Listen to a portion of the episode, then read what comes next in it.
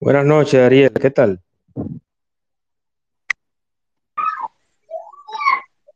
No, no, no. Justamente ahora mandé el link para el, para el enlace, pero no, no. No, llegaste a tiempo, llegaste a tiempo. Ya me dijo, me dijo la invitada que viene por ahí. Es, es un buen tema el de hoy. Digo, todos. pero- Todos son, son buenos temas, todos. Sí, sí, sí. Bueno, pero creo que cabría el, el linchamiento póstumo. No, Eh, claro, digo por la ¿Cómo así? y todos estos memes que han aparecido, ¿verdad? Ah, no, no, no, no, no, no, porque el linchamiento, bueno, ella lo va a explicar, pero el linchamiento va más allá, o sea, no es, no es tanto por, por memes, sino es otro tema un poquito más profundo y más delicado. Ah, bueno, pues déjame escuchar. Yo pensaba que se trataba así como de, de, de esto, de, de, de linchamiento, No. gente que se ponen de acuerdo para maltratar a una persona. Y, ¿tú me entiendes? Sí, sí, sí, sí, no, eso mismo, es, eso mismo, es, eso mismo, es, eso mismo. Ah. El linchamiento digital es el resultado de todo tipo de ataques, insultos y acoso generado a través de redes sociales. Que eso es muy común, eso es muy común, no solamente aquí en República Dominicana, en el mundo. En el mundo. Ya, bueno. Se han hecho varios artículos al respecto. Pero nada, gracias por la sintonía y el apoyo, hermano. Quédense ahí, vamos a esperar un momentito Está bien, hermano, está bien. para Edgar.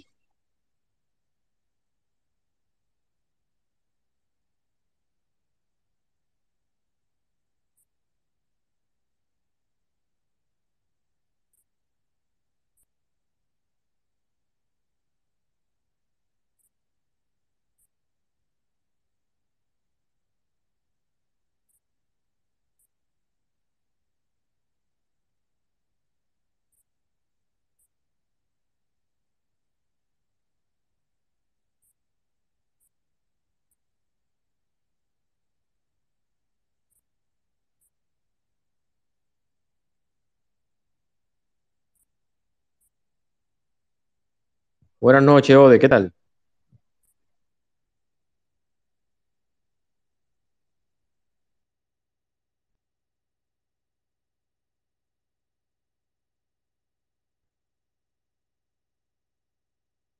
Buenas noches. Buenas noches, ¿cómo se escucha? ¿Cómo está el audio? Bien, Yo escucho todo bien. excelente. Entonces, buenas noches y saludos para Ariel, Edgar, Liliana y obviamente para mi invitada, Ode. Gracias.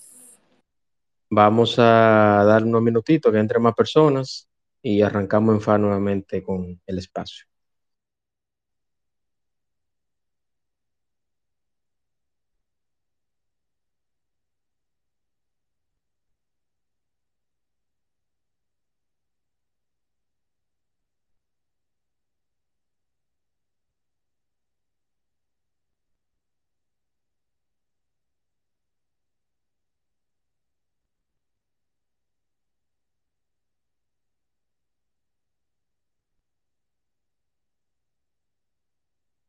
Compártanlo, compartan el espacio para que mayor cantidad de personas entren al espacio de hoy, vale la redundancia.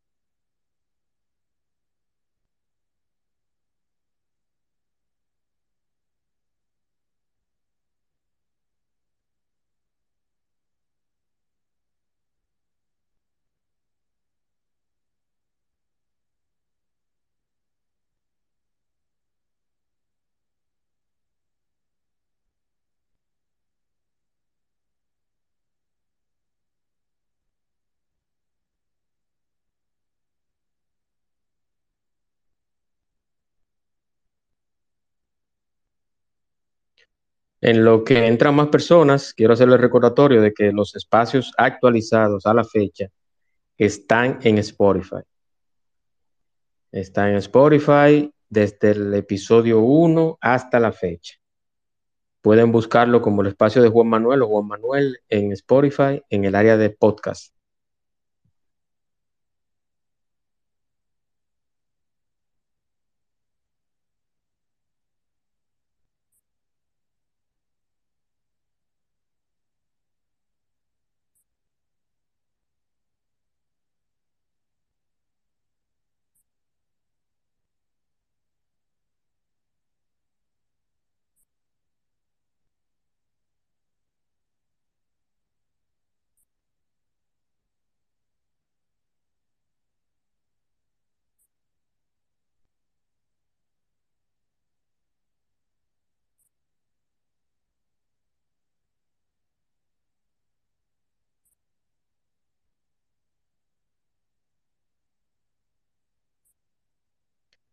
Ode, vamos a dar inicio entonces. Voy con el audio de introducción y arrancamos.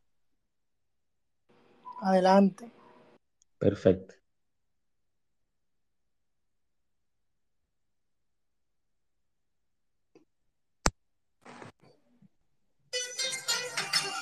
Un espacio dinámico e interactivo, donde tratamos temas muy interesantes y de crecimiento personal. Así es, el espacio de Juan Manuel. De lunes a viernes a las 8 de la noche por aquí, por Twitter. No te lo pierdas, síguenos en todas nuestras redes sociales como arroba carponeljuan. Te esperamos.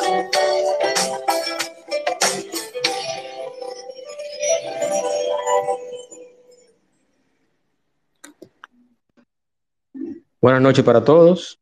Bienvenidos a, a, un espacio más, a un capítulo más del espacio de Juan Manuel. Hoy con un tema interesante y un tema que normalmente en todas las redes sociales, tanto las personas comunes, menos Ode, porque Ode es una celebridad, pero las personas comunes vivimos y hemos visto a diario, y es el linchamiento digital y también las crisis en redes sociales, producto o del linchamiento o de una situación en particular. Antes de iniciar, quiero felicitar a, a mi amigo Samuel.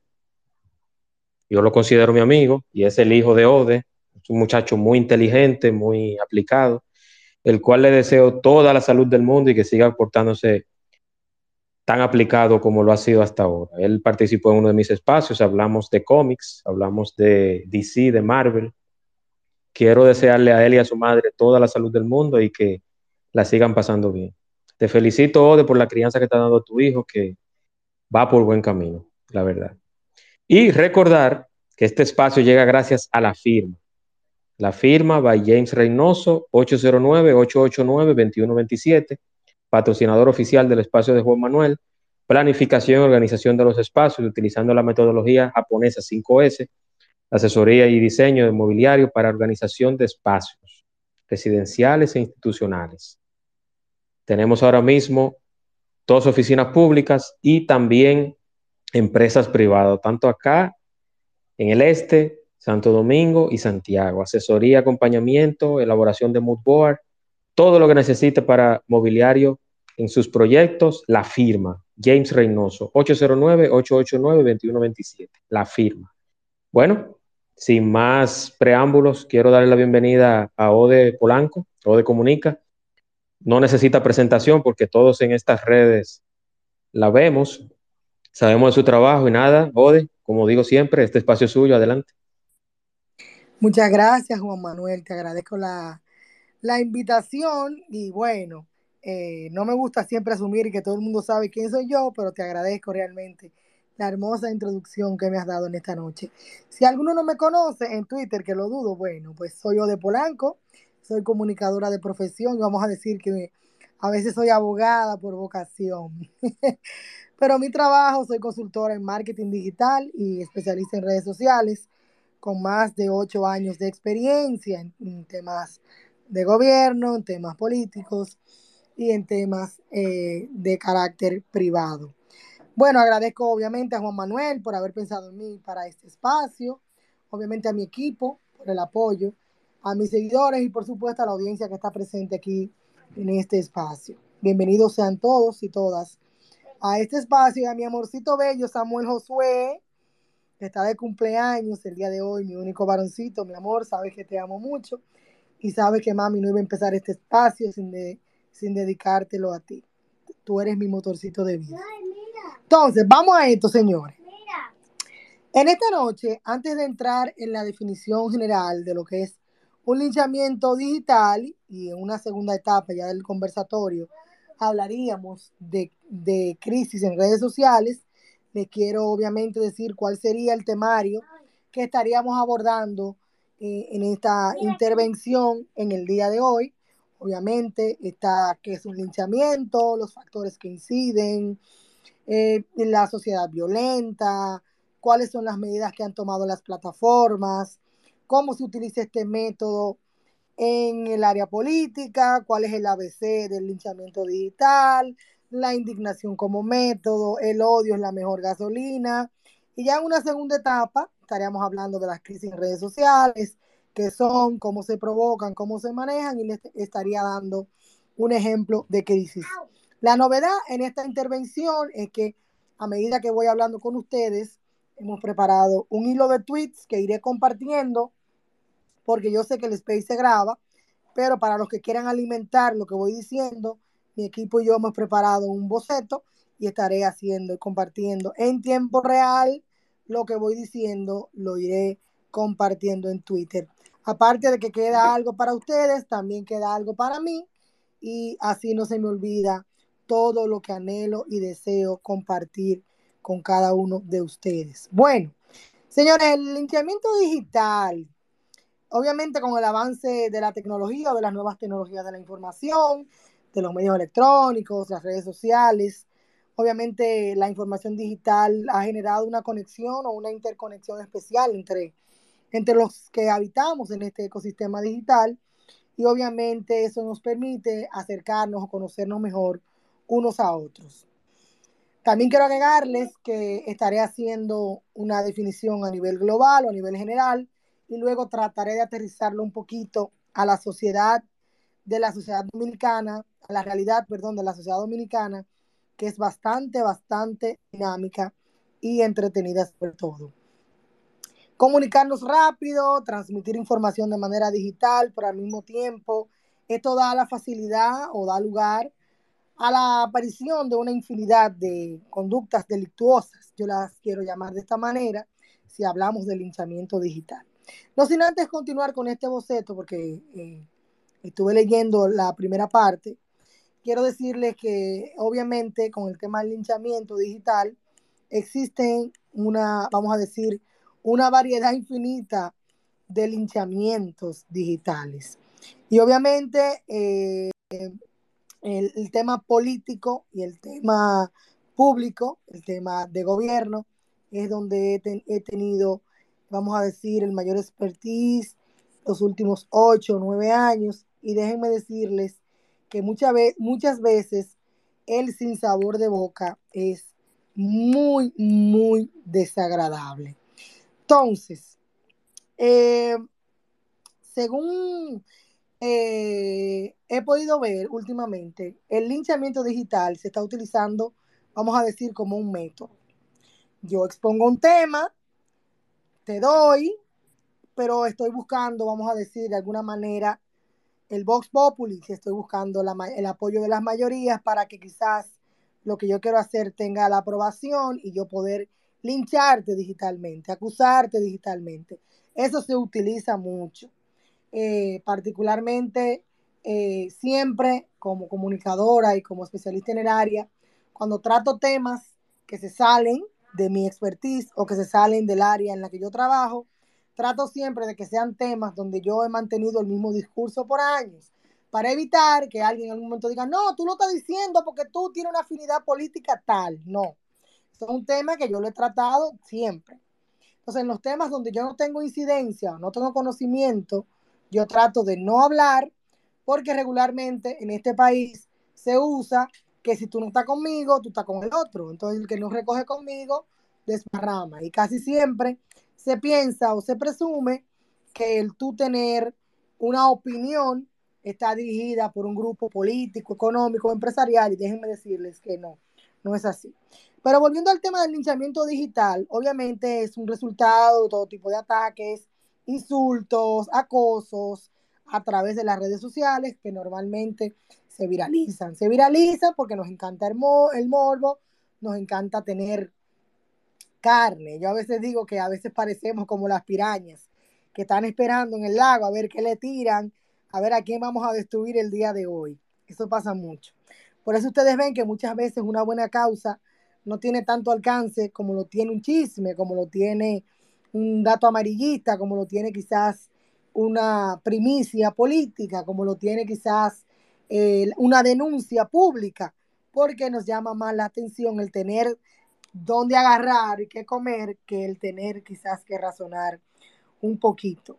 Otras cosas que me gustaría también mencionar en el tema, sin salirme de lo que es un linchamiento digital, es el tema de eh, que actualmente, bueno, desde hace muchísimos años, nosotros opinamos en redes sociales por los titulares. Entonces yo un titular, no leo la noticia, pero tengo una opinión. Entonces eso es fatal.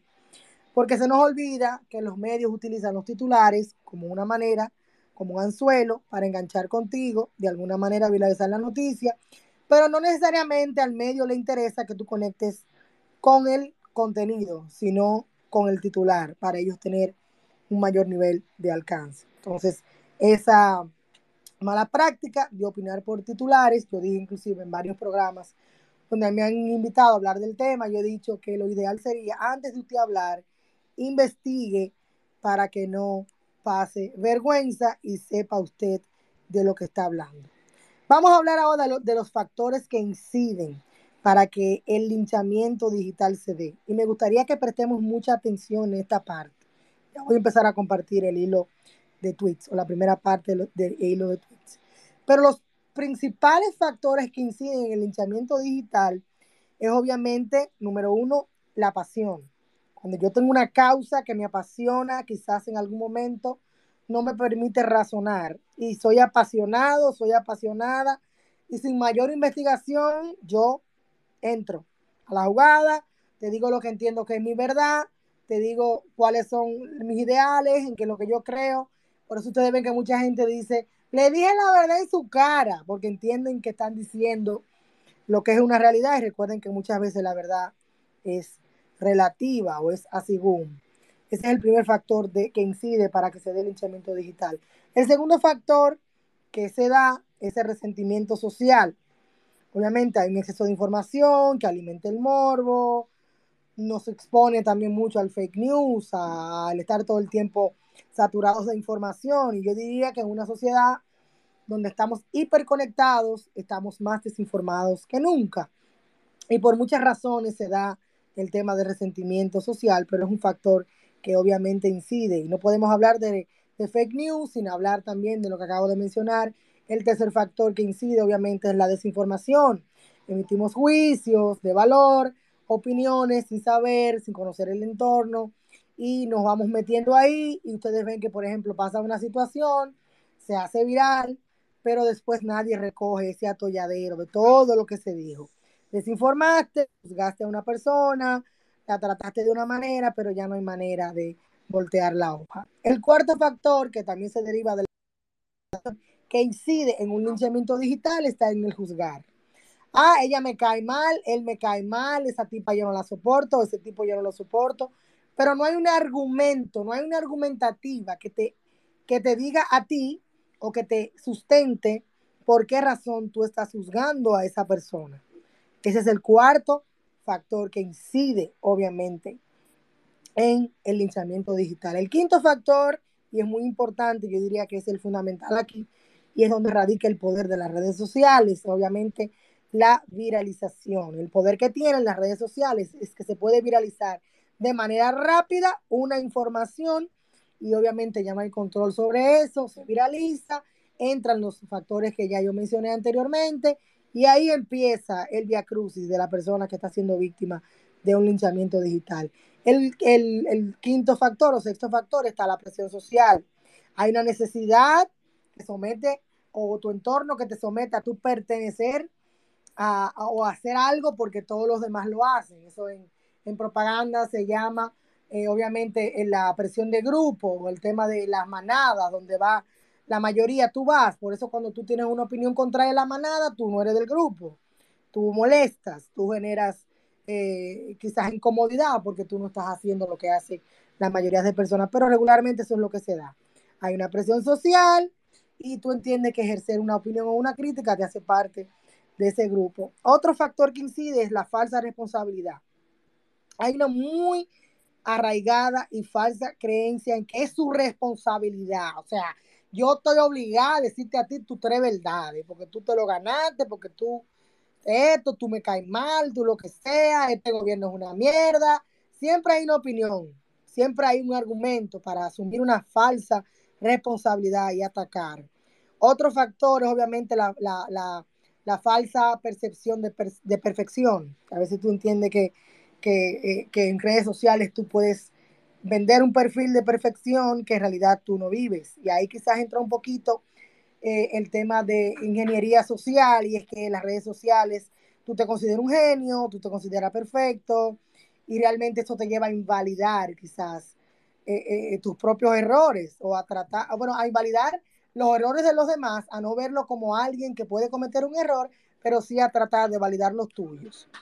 En lo último sería obviamente una serie de usuarios, vamos a decir pasivos, que son personas que no participan de la conversación, pero sí comparten a través de WhatsApp, a través de Facebook y a través de otros medios. Y esto hace que se viralice rápidamente la información. También quiero agregar que en el tema de la consultoría digital el tema de el marketing digital, para entender todos estos factores, muchas veces uno tiene hasta que, hasta que pasar o tratar de actuar o de entender o de estudiar como un psicólogo, porque hay muchos factores que se dan para que la gente actúe eh, de esta manera. Ahí también está la psicología del hater, que les invito a que busquen en internet qué dice la ciencia o qué dicen los especialistas de, esta área de la salud sobre cómo piensa un hater, cómo, cómo actúa, cuáles son lo que lo mueve quizás a actuar de la manera que lo hace y a tener una opinión sesgada de ti o de alguien o de algo y no actuar de manera vamos a decir, correcta. También hay muchos vacíos existenciales. Hay personas que entienden que redes sociales tienen algo que decir, se sienten validados.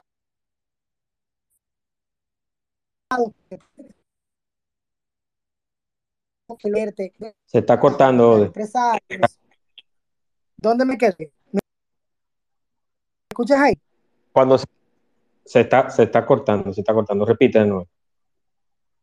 ¿Dónde me quedé? ¿Dónde me quedaste escuchar? Eh, de la validación, los pasivos. Ah, sí, que hay una cantidad inmensa de personas que no participan en redes sociales, pero sí comparten la información a través de WhatsApp, a través de Facebook, a través de otros medios, y realmente son usuarios que aunque no lo crean, aunque no participen o no le den su voz a través de las redes sociales, sí se convierten en difusores de, este tipo de pensamiento y aupan o ayudan a que esa viralidad se aumente y por ende también el linchamiento digital. Pero sin quedarme tanto en la psicología del hater y en ver todo quizás de manera negativa, yo quiero darle un pequeño giro a lo que estoy diciendo ahora y tal, y tal vez ver el linchamiento desde varios desde varias aristas. Lo primero es que hay linchamientos que son provocados por inconductas, eh, por aberración, por conductas aberrantes, vamos a decirlo así, por conductas eh, de violencia, por irresponsabilidad. Yo no justificaría ese tipo de linchamiento, pero definitivamente hay personas que en muchas ocasiones se lo ganan.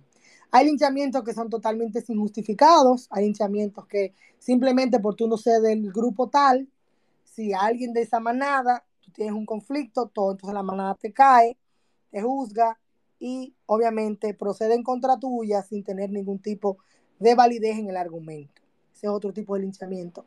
Está el linchamiento político. El linchamiento político obviamente eh, tiene muchos espacios y mucha tela donde cortar.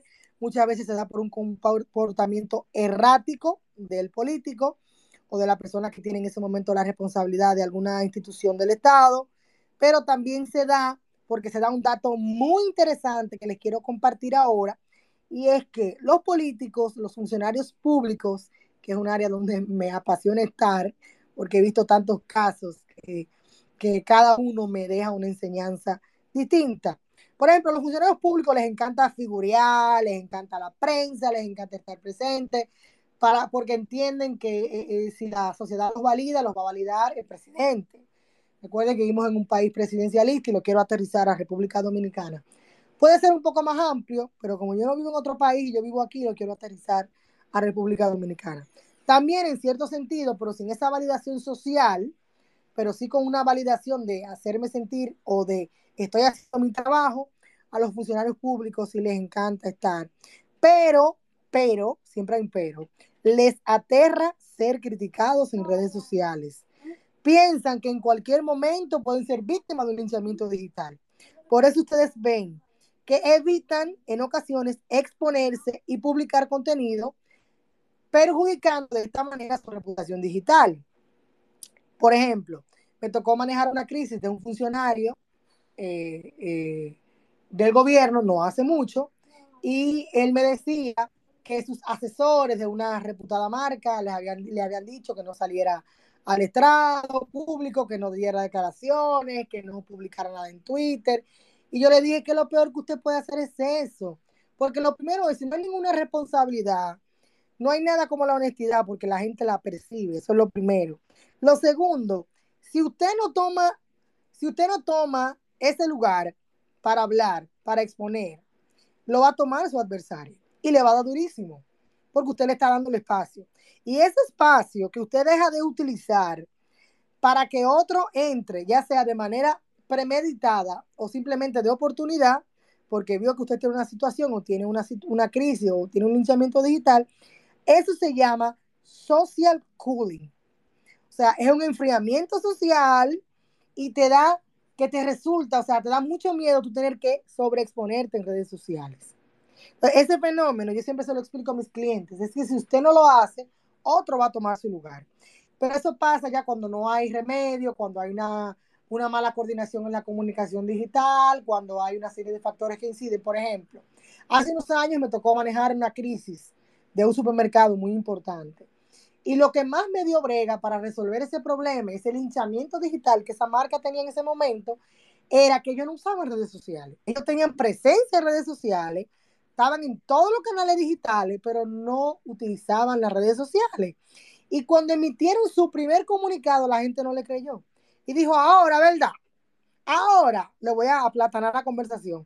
Ahora, ¿verdad? O sea, tú tienes toda la vida en redes sociales y ahora porque tú tienes una situación, nosotros no te creemos, entonces hubo que construir desde cero esa comunicación y volver a reconectar con la audiencia para que entonces ellos vieran como real y como válida esa comunicación. Entonces, ese miedo al linchamiento digital existe casi siempre, pero para mí como consultora y asesora es un error quedarse callado.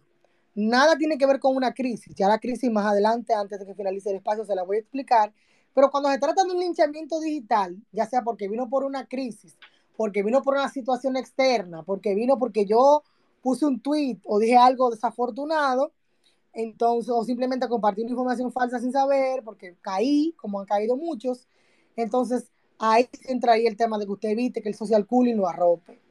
Pero si es un tema de crisis, ya la crisis tiene otra manera de resolverse. Voy a empezar a compartir a partir de ahora, en este momento, le acabo de dar a tuitear todo, una, el primer hilo de tweets que estaré compartiendo hablando sobre el linchamiento digital para cuando terminemos la conversación puedan ir a leerlo allá a mi cuenta.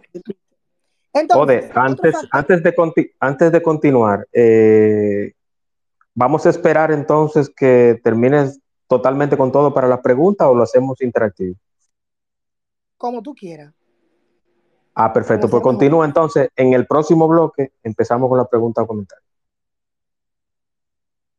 Entonces, ya dijimos, ¿qué, ¿qué es un linchamiento digital? Qué tipo de linchamientos existen y cuáles son los factores que inciden para que ese linchamiento digital se dé. Entonces, otro tema muy importante que no se me puede olvidar es el siguiente. El odio como método, o mejor dicho, la indignación como método y el odio como gasolina. Miren, yo estoy leyendo un libro eh, de un escritor español buenísimo que se llama Daniel deja ver si pronuncio correctamente el apellido, porque el otro día lo intenté y fue un desastre. Eh, él se llama Daniel Itinerati, creo que es así. Voy a hacer una captura del libro, lo tengo aquí abierto en mi computadora y lo voy a compartir ahora. En el, ya yo compartí la primera parte de, de los tweets, pero voy a compartir la portada del libro porque a mí particularmente no he terminado de leerlo, pero lo que he leído hasta el momento me ha llenado de, de mucha satisfacción y se llama La política en tiempos de indignación. se llama Daniel Inerarity. tiene una impronta importante en el, en, el, tema de, la filosofía, política y social, es además catedrático. Bueno, ahí le voy a compartir la portada del libro y les recomiendo desde ya que lo lean. Y en un capítulo que se llama Idiotas Políticos, o cómo decirle a un idiota que no sea idiota, él decía particularmente y hablaba sobre la indignación como método, donde mucha gente sataniza a los políticos porque hay una percepción falsa o no, no otra percepción alrededor de los políticos que hace que mucha gente, muchas veces la gente ni siquiera lo piense y empiece el linchamiento hacia ti, porque me parece que hasta ahora nadie de manera responsable ha tratado de manejar ese tema. Particularmente yo digo que la política no es mala. Lo malo es que a la gente se le olvida que el político vive un proceso humano. El comportamiento tiene que ver con un proceso humano. El que no sirve, no sirve ni siendo político ni siendo de ninguna otra forma, porque si te actúas de manera incorrecta, no tiene que ver con que la política sea buena o no, tiene que ver con un comportamiento humano. Entonces, él explicaba en este libro, explica en este libro, de los enemigos de la política y de los idiotas políticos, y decía precisamente eh, que si hiciéramos una taxonomía de la idiotez política, dice literalmente el libro, él dice obviamente ahí que eh, en el electorado hay un poder de manejar la indignación y la indignación le da vigencia a unos grupos. Hay grupos que son víctimas de esa indignación, ahí entra el linchamiento digital, pero hay otros grupos que utilizan el, la indignación como método para entonces ellos tener vigencia. Entonces, sin entrar ni adentrarme en el tema de la idiotez o el tema de la política, sí les quiero decir que la política es necesaria por muchas razones. Pero hasta que un político no entre y haga de la política o venda la política de manera distinta, entonces seguirán, seguiremos teniendo este tipo de linchamientos digitales porque hay una percepción de que el político es malo, el político es ladrón, el político me roba, el político no me representa, más de lo mismo, la misma vaina. O sea, esa es la percepción actual. Por eso yo decía hace un momentito que gastan y gastan millones de pesos en publicidad y en marketing digital, invierten en herramientas buenísimas, pero construyen un mensaje desde su propia percepción y no desde la realidad. Entonces ahí es donde yo utilizo la indignación como método y, y los adversarios o los que tienen vigencia a través de la indignación, entonces utilizan el linchamiento y continúan teniendo vigencia en los medios digitales. Voy a hacer la captura del libro y lo voy a compartir en este momento en las redes sociales para el que quiera lo compre. Yo lo compré de manera digital y de verdad que está buenísimo. Otro factor importante que quiero mencionar en esto del linchamiento digital, ¿cuáles son los factores que inciden? Ya los mencioné hace un momentito, pero yo compartí hace unos días, eh, enfocándome en República Dominicana, en mi equipo, eh, Edgar Mieses, mi analytics, me dijo, eh, nos dijo a todos en un momento, ustedes están viendo, o sea, yo acabo de, hacer una búsqueda en Google Trends y yo estoy impactado por cómo está la violencia, cómo, cómo está la gente, y yo estoy en shock, decía él, por los términos que la gente está buscando y a la hora que los está buscando. Entonces me ayudaron ahí, mi equipo me ayudó a construir un hilo que compartí hace unos días respecto a la, al Google Trends, las búsquedas y lo que la gente está consultando a través de estos medios, que es lo que tiene que ver con la violencia. Señores, estamos en una sociedad muy violenta. Y post pandemia no es un secreto para nadie que mucha gente la vida le cambió, para bien o para mal, la vida le cambió y eso quizás ha venido a aumentar uno de los factores principales que yo mencionaba al principio de la conversación y es el tema del resentimiento social.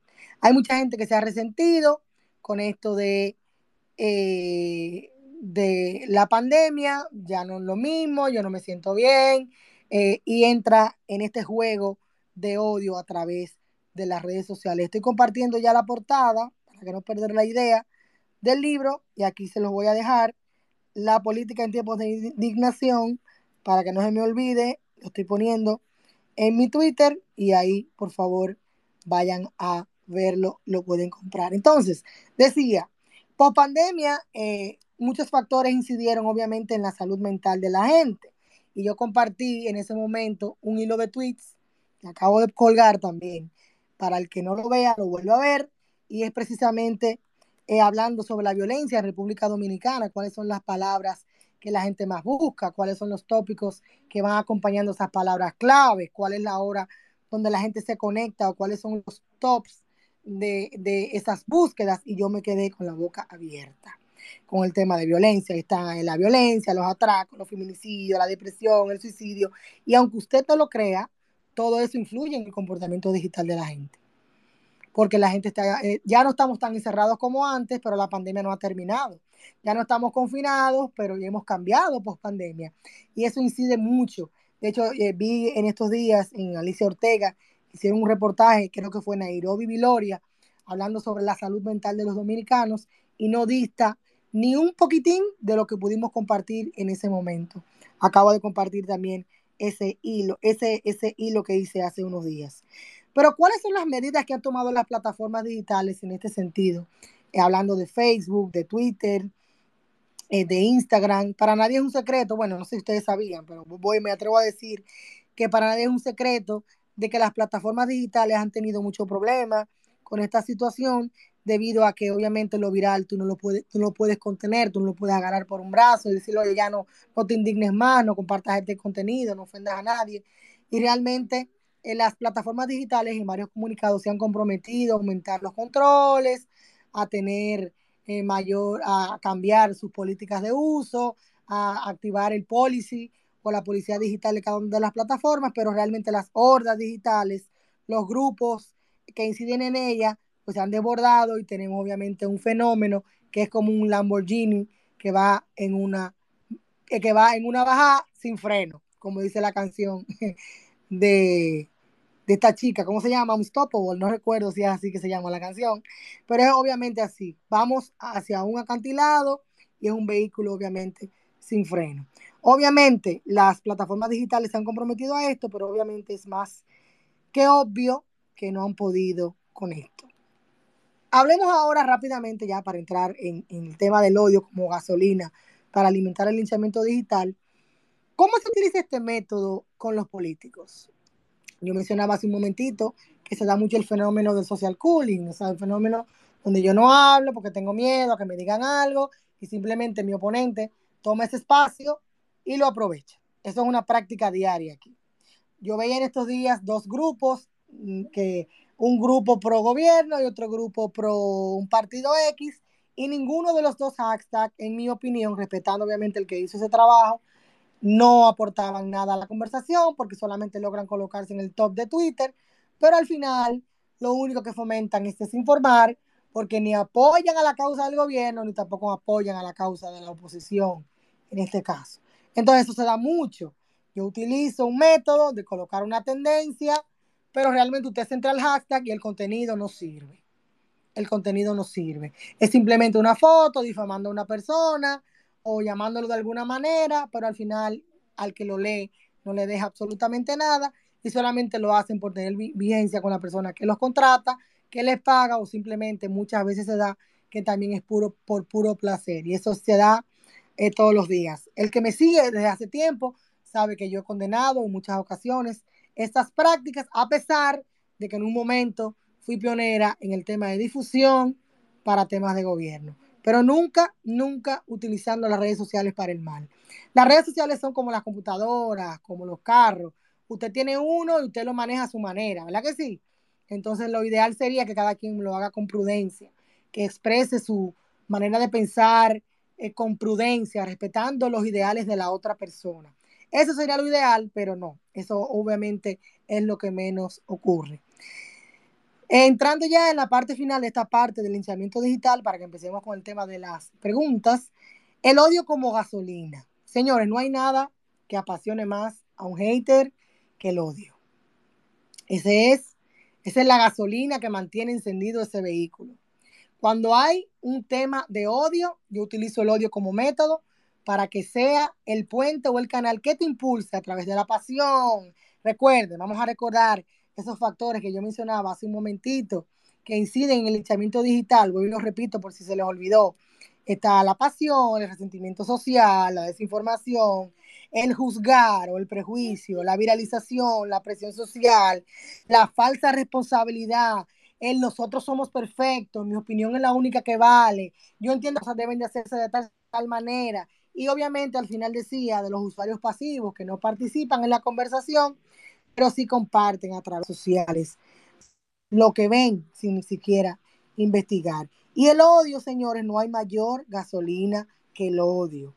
El odio puede mantener a una persona conectado a una computadora o a un celular, emitiendo juicios de valor sin conocer ni interesarse como es la otra persona. Puedo hablar de mí porque no puedo hablar por ninguno de los demás que están en la sala y tengo la satisfacción de que cuando alguien me conoce personalmente, aún hubiésemos tenido algún tipo de diferencia en redes sociales o quizás en algún momento yo dije alguna cosa que no le pareció, que debía ser de otra manera, que mi opinión estaba parcializada o simplemente que fue muy buena, porque también me toca muchas veces que la gente valora mucho el contenido. ¡Wow! Pero yo no sabía que tú eras así, porque en redes sociales todos tenemos un comportamiento total y absolutamente distinto, porque regularmente en redes sociales se da que usted asume un perfil y tiene que irse, obviamente, y mantenerlo por ahí. Recuerden el libro de la política en tiempos de indignación, buenísimo, sé que le va a aportar muchísimo. No sé si Juan Manuel quiere abrir los micrófonos para la participación, no sin antes, como he visto que algunos se han integrado a la conversación a último minuto, estamos hablando acerca de el linchamiento digital, los factores que inciden en ese se está, corta, se está cortando. Post pandemia. Y ahí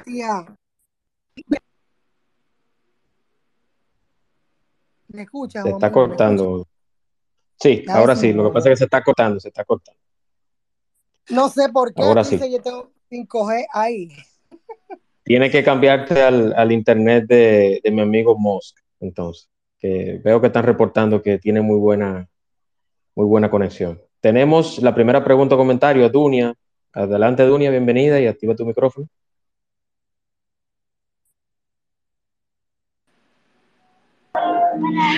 Hola, buenas noches. Eh, bueno, sencillamente de verdad que es un poco irónico escuchar a Ode hablando del linchamiento social. Es solamente eso.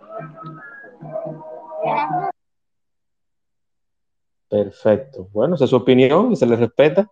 Sí, claro, se le respeta, no linchamiento social, linchamiento digital. Digital, digital, sí. Eh, yo quiero hacer un comentario y esto va este, este comentario va, a sus.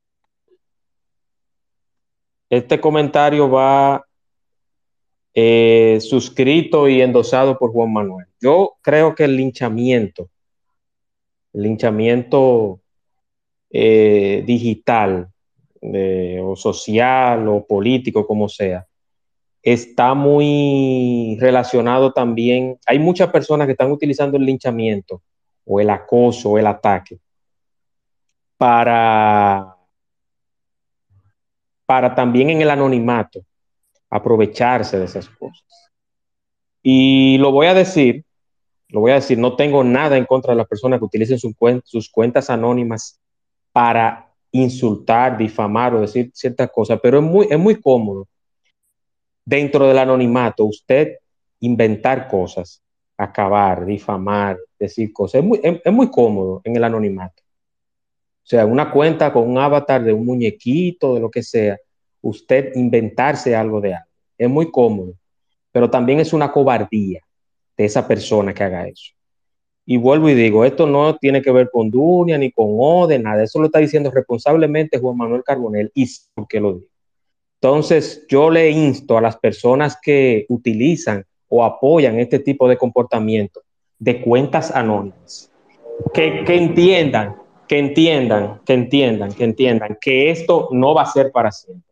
O sea, usted es un anónimo, usted es un ingeniero, un arquitecto, un doctor, un eh, pintor, lo que usted quiera, pero usted usar una cuenta anónima para acabar reportar o tener grupos de Telegram o de WhatsApp, como los hay aquí en Twitter, para acabar con ciertas personas, eso no va a ser para siempre.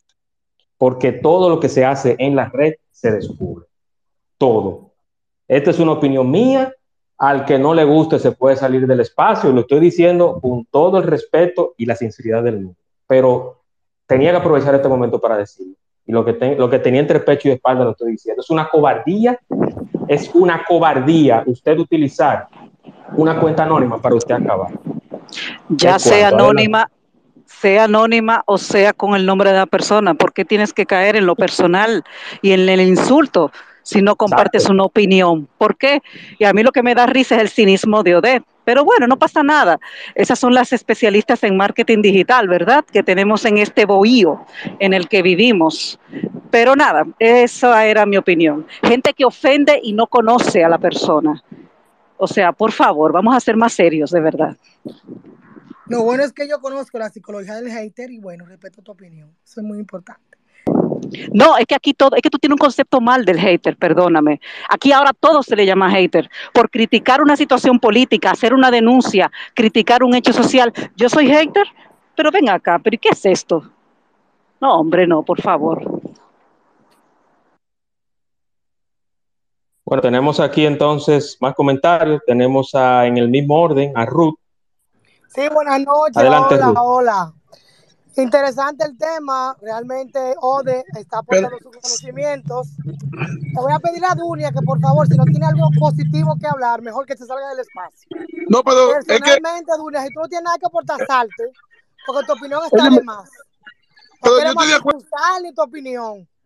Te puedes salir del espacio, no te necesitamos aquí con tu odio y tu, y, y tu sal. No queremos tu opinión. Te puede ir. Eh, yo quiero, por, por ejemplo, aprovechar eh, y pedirle disculpas a, a todos los que están acá. No quiero que me incidenten. Es la primera vez que este tipo de situaciones se da.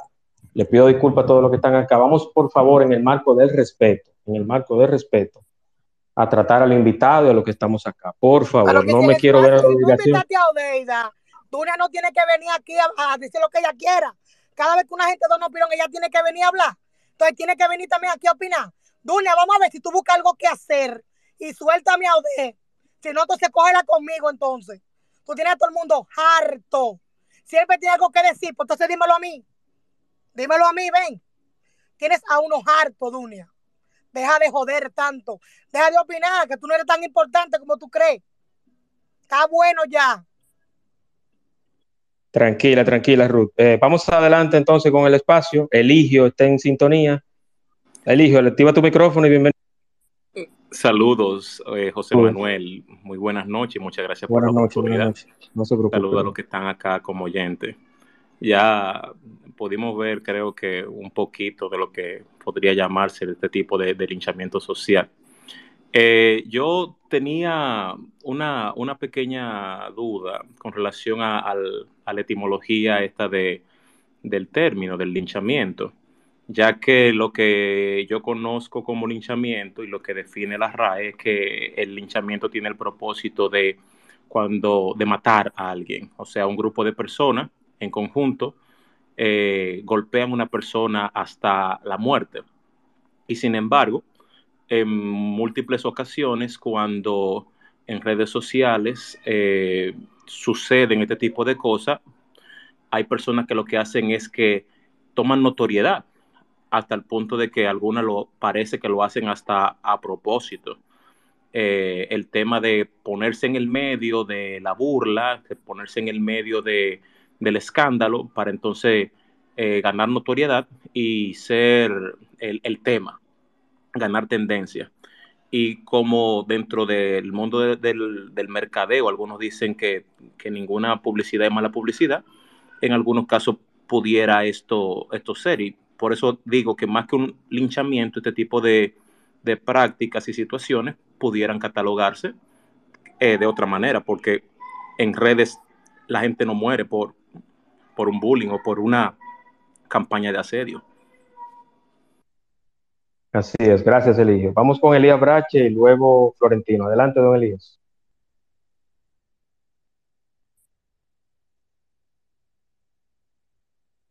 Buenas, don Elías. Parece que tiene algún tipo de situación, don Elías. Aquí estoy ya, perdona, Ah, perdona. per- adelante. Mil, disculpas. Ah, segundo, lamento sobremanera haber entrado un poco tarde. Eh, Ode le mando un abrazote. Eh, Ode precisamente es una de las personas que eh, con la cual yo no coincido en muchísimas cosas y por eso no hay que matarse ni, ni, ni, pelear. Eh, y solo quería agregar, no sé si Ode lo abordó, pero en vista de algo que sucedió hace un ratito, que también hay que tomar en cuenta que normal puede suceder también, y eso incluso eh, me consta que se aconseja, se le aconseja a ese tipo de personas, que cuando hay alguien con algún tipo de problemas mentales, pues no utilice las redes sociales. Es importante porque eso eh, eh, eh, agrava más su situación porque sigue alimentando ese problema de, ese déficit mental, ese problema que esa persona tiene, que no puede reconocer y que lo mejor y lo más aconsejable que puede hacer es tratarlo con un especialista. Es decir, cuando tú ves que una gran cantidad de personas normalmente te dicen que no estás bien de la cabeza, llega el momento en que tú tienes que reconocer que por alguna razón te lo deben estar diciendo. Y entonces nosotros como usuarios de las redes en ocasiones confundimos eso con linchamiento, con crítica y en realidad estamos frente a una persona que está enferma pero que no lo reconoce. Entonces, con eso hay que tener también eh, eh, un poco de, cuidado, no confundir el ataque personal, una, un consejo que se le da a una persona que evidentemente no está en sus cabales porque sus actitudes, sus reacciones, su comportamiento no van en línea con lo que normalmente una persona haría. Y cualquiera diría, no, pero es que cada quien tiene su forma de ser. No. Cuando tantas personas te están diciendo que eso está raro, eso está mal, eso es un comportamiento extraño, tú debes entonces autoexaminarte y ponerte en manos de un especialista. Ese era mi Gracias, don Elías. Vamos con Florentino. Adelante, Florentino. Activa tu micrófono, hermano. Recordando, antes de Florentino hablar, por favor, las, los comentarios o preguntas en el marco de respeto al que sea, no importa. No importa quién sea, modulen su voz, hablen bajito, cero ataque, ya pasó todo, tranquilo, continuamos con el tema y adelante, Florentino. Sí, buenas noches para Juan Manuel. Juan Manuel, buenas noches. Eh, una vez más, estoy llevando educación a través de esta importante red social que es Twitter. Eh, buenas noches a Odette eh, a los demás hablantes, a Ode la saludo así porque es la que está como su, eh, aunque no lo dice ahí, pero es coadministradora. Eh, no tengo el placer de conocerla, pero siempre escucho a la persona y, no hay nada no hay nada tan malo que no tenga algo bueno, ni nada, nada tan bueno que no tenga algo malo y lo que tenemos es que mejorarlo.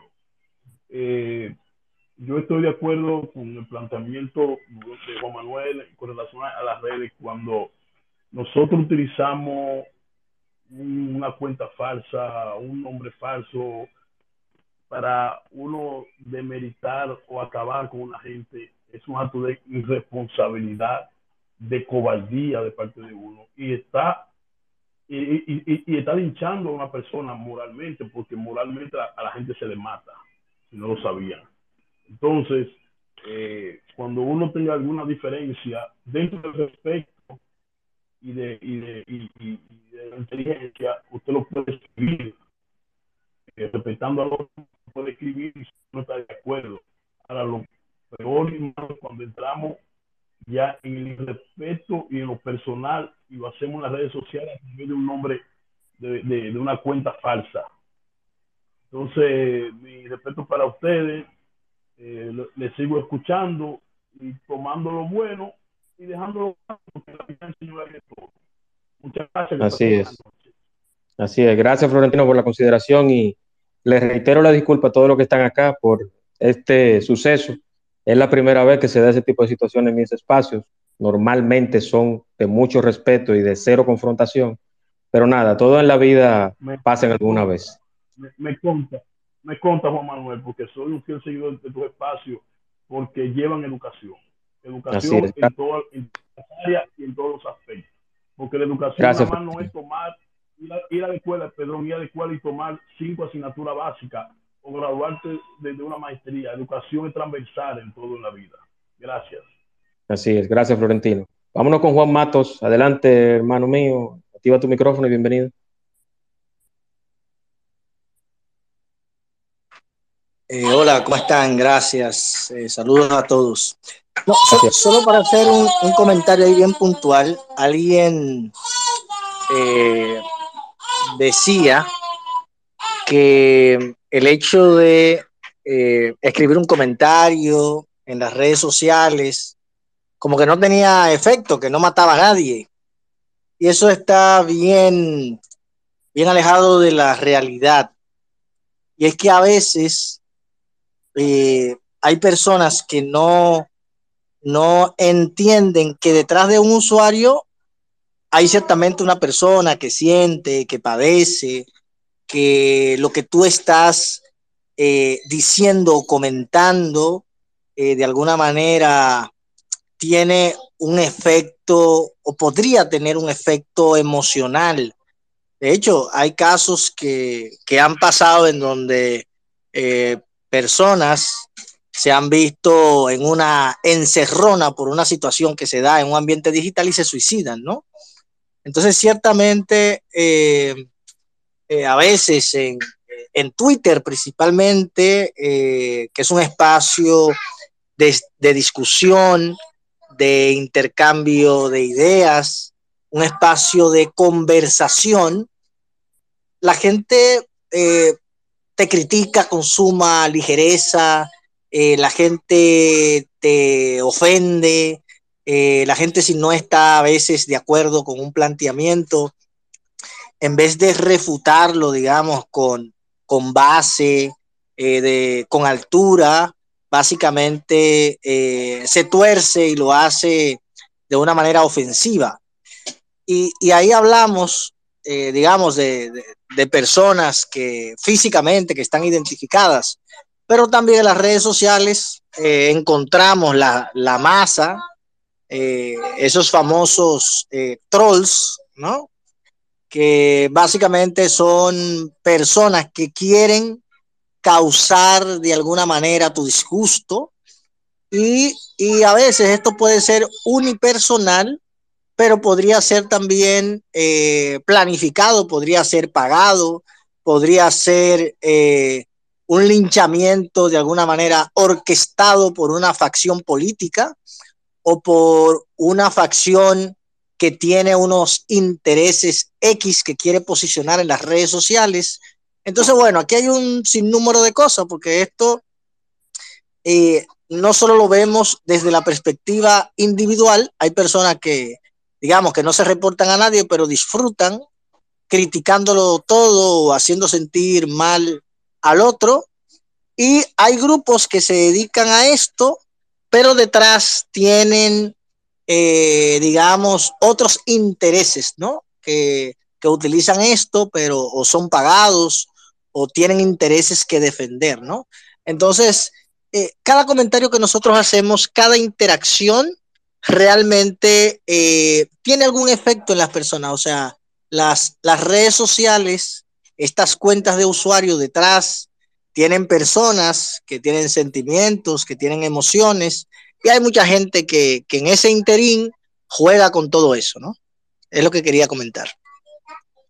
Gracias, Juan. Siempre muy acertado tu, tu comentario y, y, agradezco que ya habíamos hablado de esto en privado, de este tema, y, y, agradezco que estés acá. Muchas gracias y bienvenido. Vámonos en este mismo orden, Giselle y luego Edgar. Giselle y luego Edgar Santos. Adelante, Giselle, bienvenida y activa tu micrófono. Buenas noches, amados. Qué reperpero. Eh, yo que, que bueno, les, les, les, compartí un libro que se llama así mismo, Linchame, Linchamiento Digital, de una autora mexicana. Cuenta historias y qué bueno que, que Juan hablaba sobre eso y analiza unos casos de usuarios de Twitter que fueron linchados eh, digitalmente y, y bueno, no les voy a contar el libro, pero, pero analiza esos casos y, y vale, vale, vale el esfuerzo leerlos. Yo, no sé si ustedes han escuchado el término frapping. ¿Lo han escuchado? No, no, no. Frapping es que tú tomas la... eh, tú creas un perfil falso y te haces pasar por alguien más. Eso es más o menos el frapping. Y el mobbing. ¿Has escuchado el mobbing? Sí, el mobbing sí, Que es sí el acoso laboral. Acoso laboral, correcto. El bullying, Bullying, correcto también. exactamente. Y ahora el linchamiento digital. Todo tiene algo en común y es el temor. Todo el que se, toda la persona que se maneja del temor, y esa es una opinión mía, personal, eh, y quizá con años de observación, las personas que se manejan desde el temor tienden a tratar de alzar más la voz, de usar palabras más prejuiciosas en contra del otro, a crear disturbio donde llegan, porque su temor es a no ser notados, su temor es a que le descubran todas sus ineficiencias y sus maneras reales que no tienen nada que ver con ese personaje que, que muestran ahí, esa careta de, oh, yo misma soy, o yo mismo soy, te como, porque yo soy un probó, yo soy una probó.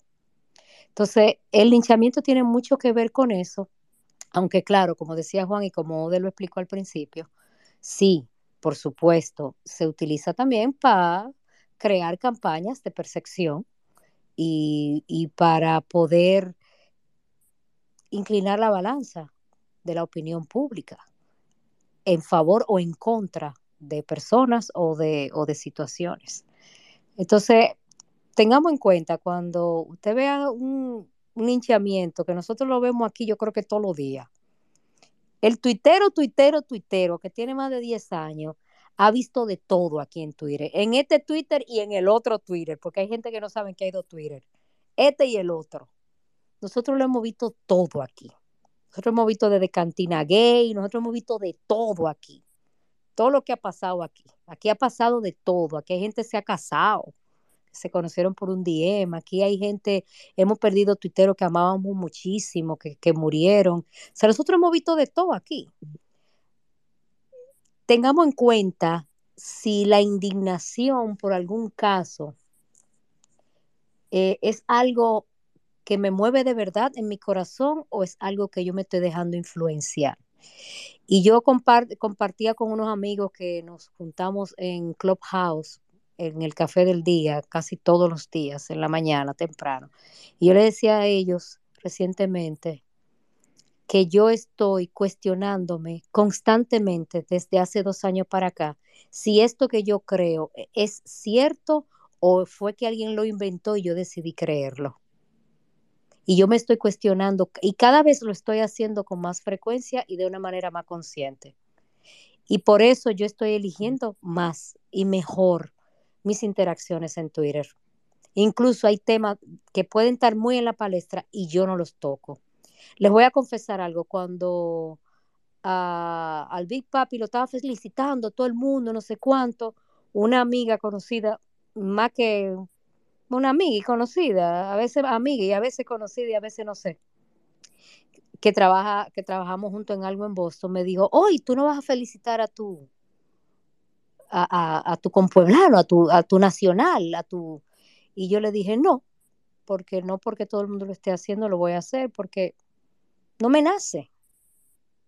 Y ella lo que me dijo, me dijo, ay, pero qué pena que tú, que le tire tierra. No, no estoy tirando tierra, simplemente a mí no me nace. Entonces, cuando uno quiere crear interacciones desde el ser, desde, desde quien tú eres realmente, eh, hay, que, aquí hay que arriesgarse a caer mal. A mí me dicen de todo a mí a cada rato y, a veces yo lo que hago es que me río porque realmente la mayoría de la gente son para mí desconocidos y personas a las que yo no le pediría un consejo o gente que no me va a depositar 50 dólares mañana si yo lo necesito. Entonces, si el linchamiento realmente existe, aunque la gente no muera, si muere la moralidad de mucha gente. Y aquí hay personas que, que solamente se han dedicado a eso y que su fama, entre comillas, está basada en el insulto y se ofenden cuando es a ellos que se les llama la atención. Así que ojo con eso y no, no se hagan parte de ese asunto. Ya, yo voy a seguir oyendo el reperpero desde aquí. Yo quiero decir algo, porque... Adelante, oh, sí, sí, antes de... No lo voy a dejar pasar por alto. Primero porque soy responsable de mis palabras y de mis acciones. Y soy una mujer que ha tenido éxito, en primer lugar por mi honestidad y en segundo lugar porque todo lo que he hecho lo he hecho de manera correcta. Y me puedo llenar la boca porque la honestidad es algo que no se finge, es algo que simplemente se da. Y a veces he cometido honesticidio, porque este país no está preparado para los niveles de honestidad que yo he aprendido a manejar, o que muchos manejamos, pero que la mayoría no tolera. Lo primero es que pido una disculpa por lo que ocurrió hace un momentito, aunque yo no lo provoqué, porque ese, otro, ese es también otro tema, que hay una confusión entre el linchamiento digital y un ataque personal hacia otra persona. Todos tenemos derecho a expresar nuestras ideas y pensamientos, pero tú no tienes derecho a personalizar ese comportamiento y a interrumpir un espacio para tú decir lo que yo decía al principio. Pensamos que tenemos la verdad absoluta y que yo le voy a decir su verdad porque ella se lo merece. Y no lo digo por mí, lo digo porque ocurre a diario y no hacemos conciencia de ese tipo de comportamiento. Solo primero. Lo segundo, hay una confusión porque el linchamiento no tiene que ver con que alguien me caiga mal. El linchamiento tiene que ver cuando hay o de manera eh, planificada o de manera orgánica un linchamiento. Hay linchamientos que lamentablemente se dan, ya sea porque tú tuviste la culpa, porque los factores se dieron de esa manera, porque hubo una crisis que se manejó de manera incorrecta, porque el mensaje no se manejó bien, en fin. Hay muchos factores que, que, que inciden en el tema del, del linchamiento digital. Pero también, señores, con lo que decía Juan Manuel hace un momentito, las cuentas que no son, que, bueno, yo no diría que no son reales, son reales porque tienen un comportamiento humano, no necesariamente un bot, un troll. Hay una persona que quizá no tiene el valor de asumir lo que quiere decir por otra cuenta, se crea un perfil falso y por ahí empieza a decir lo que no puede hacer desde la cuenta real que maneja. Entonces empieza a asumir un perfil falso y empieza a decir por ahí lo que no se atreve a decir de otra manera. Ese es otro problema, otra debilidad que tienen las redes sociales. Como yo tengo el poder o la facilidad, no el poder, la facilidad del anonimato, entonces eso me escuda para yo crear un perfil y quizás hacer un ataque desmedido e injustificado. Entonces, para cerrar mi comentario y darle la participación a la persona que seguía, sí incide la red social, quizás en cómo una persona se sienta. Yo quizás no te puedo decir así con datos o con nombre, alguna persona que se haya suicidado por, por un comentario, por un bullying, un acoso, pero sí, sí he escuchado, he escuchado, y no recuerdo ahora eh, algún caso en específico, pero sí incide en que una persona te esté diciendo todo el tiempo cosas que quizás no son reales, o quizás tú estás fuera de un contexto, o quizás no es tu problema pero, pero vienen y te lo dicen porque se sienten bien eh, diciendo lo que sienten. Entonces, lo irónico de lo ocurrido es que piden no personalizar los ataques, pero personalizan un ataque contra mí. Entonces, ¿de qué tú me estás hablando? Si tu mensaje no tiene ningún tipo de coherencia. Y precisamente cuando Juan y Giselle estaban hablando, yo compartía, para allá, para darle la palabra al que sigue, un documental que les voy a recomendar que está en Netflix. Está protagonizado por Brené Brown que es una profesora investigadora de la Universidad de Houston, y ella se ha caracterizado por estudiar por más de 20 años la vulnerabilidad, la valentía, la vergüenza y la empatía, que es quizás lo que nos hace falta reconocer muchas veces, que nos hace falta para entender al otro. Y ese documental buenísimo se llama La llamada de la valentía, lo pueden ver en Netflix. También añadí al hilo de tweets una infográfica de Wallis, eh, una agencia mexicana que habla también sobre las diferentes generaciones, desde la generación Silent hasta la generación actual, que la generación A, hasta la Silent, la Baby Boomer, la X, la Y, la Z y la A. Entonces, cuando usted se pone a estudiar esos perfiles que se han ido desarrollando, así como ha ido avanzando el tema de la tecnología y de la conectividad y las redes sociales, entonces quizá usted también puede entender el comportamiento de mucha gente que deliberado o no lo tiene y es algo que se continúa repitiendo en redes sociales. De mi parte, yo respeto la opinión de los demás, pero realmente entiendo que fue un exceso y fue un poquito innecesario. Vamos a continuar con el espacio, Juan Así es, así es. Y yo quiero, yo quiero antes de pasar a Edgar Santos, eh, agregar también que eh, obviamente aquí en, un ratito, fíjense lo que es el morbo y lo que, lo, lo que tampoco nos gusta el chisme y, y, los conflictos. Que en un ratito se entraron casi 100 personas. O sea, y el objetivo de mis espacios no son precisamente ni conflicto, ni chisme, ni ridiculizar a nadie, ni crear una tendencia, ni ser el señor espacio, Juan Manuel, no, no, no nada de eso. Reitero, de ahora y para siempre y en los anteriores, el que quiera entrar a los espacios a estudiar, a entender, a tener cultura, un emprendimiento, todo lo que sea conocimiento puede entrar. Pero este tipo de situaciones, no importa quién sea, Juan Manuel Carbonel no lo va a permitir. No voy a permitir ese tipo de situaciones nuevamente. El que sea, se va del espacio. Adelante, Edgar Santos. Sí, muy buenas noches a todos los oyentes y a todos los participantes. Quiero agradecer sus aportes de todos, que de todos he, he aprendido. Muy especial a Ode Polanco por su disertación y muy emotiva eh, charla y conversatorio. Bueno, yo considero que el linchamiento digital hay que considerarse linchado primero y que muchas veces es falta de, de convicción que se considere así. Eh, siempre van a existir personas que uno de los principales eh, motivos del linchamiento digital es el pensar diferente. Y todo el que piense diferente, pues nos va a encontrar muchas personas diferentes. Eh, yo mismo en una ocasión fui, fui muy, fui muy atacado de manera voraz y, con sorna eh, por muchísima gente en Twitter, pero supe hacer uso del silencio también. Eh, tenemos que aprender a vivir con lo que es eh, el linchamiento digital. Eso es, eso es, eso es normal en la era digital ahora. Personas que se prestan a eso y que, y que, se, y que se apandillan también para ello. Eh, es cuanto, agradeciendo nuevamente a Ode y a todos ustedes, a Juan Manuel por ese espacio día a día y que no, no nos desanimemos, que eso, eso es, eso siempre va a estar en el camino. Buenas noches. Gracias, Edgar. Vamos entonces con ahora el tema de manejo de crisis o de crisis en redes sociales, ¿o de qué te parece? Sí, vamos a hablar rápidamente del tema de manejo de crisis. Que yo casi tengo una crisis aquí. Uy, qué miedo. Bueno, no, no, no, tranquila, tranquila. Vamos a, vamos a tener el control porque esto va para Spotify. No ha pasado nada, la sangre no, no corrió. No, no, no, yo todo... digo en, en, en, en, tema de, de, de, de, relajo, o sea, no. No, no, no, tranquila, tranquila, todo, todo bien. Bueno, oigan algo, señor. El tema de las crisis en redes sociales particularmente en el tema gubernamental o político, que es donde me quiero enfocar en el día de hoy, eh, casi siempre surge el manejo de la crisis post un linchamiento digital.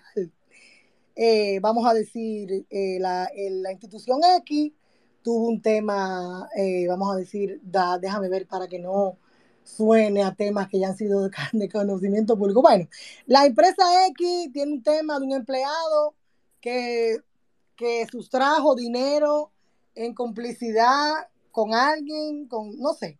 Hay una situación, una empresa que expone su imagen hacia afuera y se da una crisis de reputación. Ahí no se puede ir, ahí son todos ladrones, ahí te... Ah, bueno, una, vamos a poner una crisis que me tocó manejar de un restaurante donde había un mensajero que clonaba las tarjetas.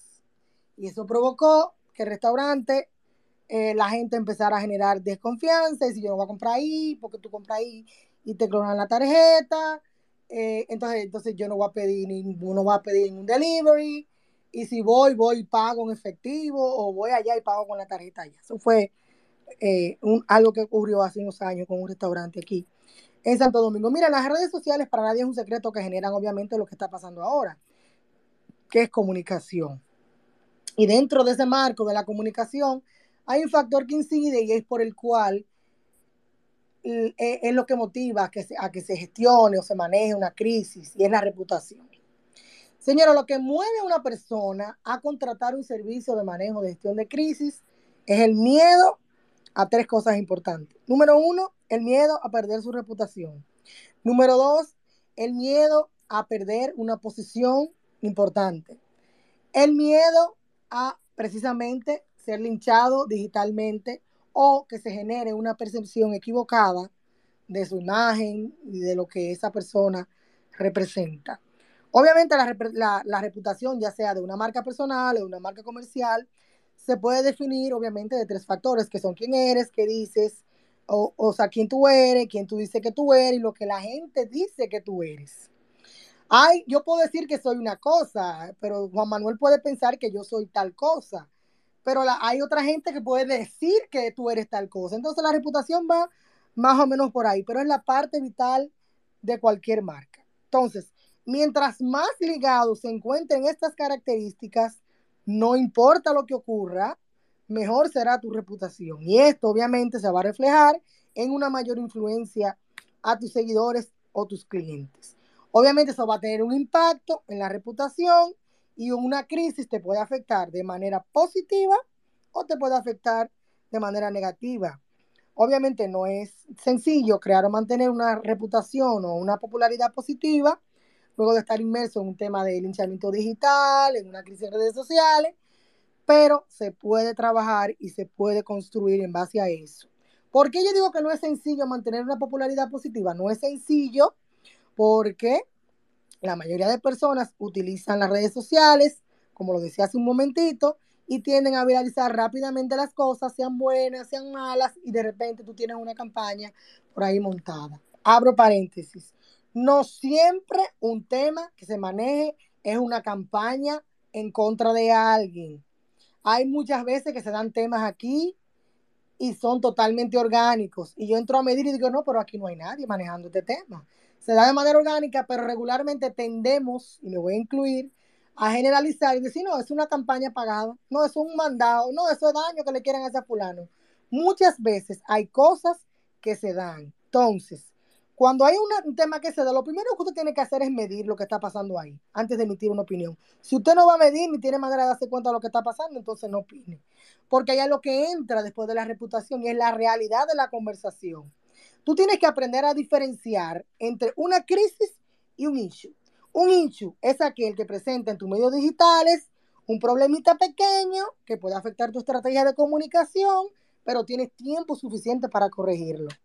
Una crisis es algo que llega de repente, es el factor principal de una crisis, obstaculiza las operaciones de tu marca y puede incluir lesiones a tu reputación, pueden eh, eh, eh, hacer una serie de, de daños que quizá en un momento no se puedan resolver. Y el otro factor que incide con el tema de la crisis es que no tienes tiempo de hacer nada. Te agarró de sorpresa y simplemente hay que activar el protocolo y empezar a manejar esa situación, obviamente, eh, con el tema de la reputación y el tema de las opiniones que no las puedes controlar ni te vas a meter cuenta por cuenta, decirle a alguien lo que tiene que decir, lo que tiene que pensar, porque eso es prácticamente imposible. Entonces, Diferencia entre issue y crisis, ya dije, el issue es un tema que tienes tiempo de resolver y que se repite y se repite y se repite. La crisis simplemente llega de repente. Yo tenía un cliente, por ejemplo, de una clínica que tuvo una crisis grave, pero cuando nos metimos a investigar en las redes sociales, habían cinco comentarios de hacía un año, año y medio, y ellos simplemente no le prestaron atención a ese comentario. Y ese issue se terminó convirtiendo en una crisis por descuido. Hay crisis que son provocadas por factores internos y hay crisis obviamente que son provocadas por factores externos, de lo que tú obviamente no tienes control. Entonces, la diferencia entre un issue y una crisis, primero, con el issue tienes tiempo suficiente para evaluar la situación y corregirla.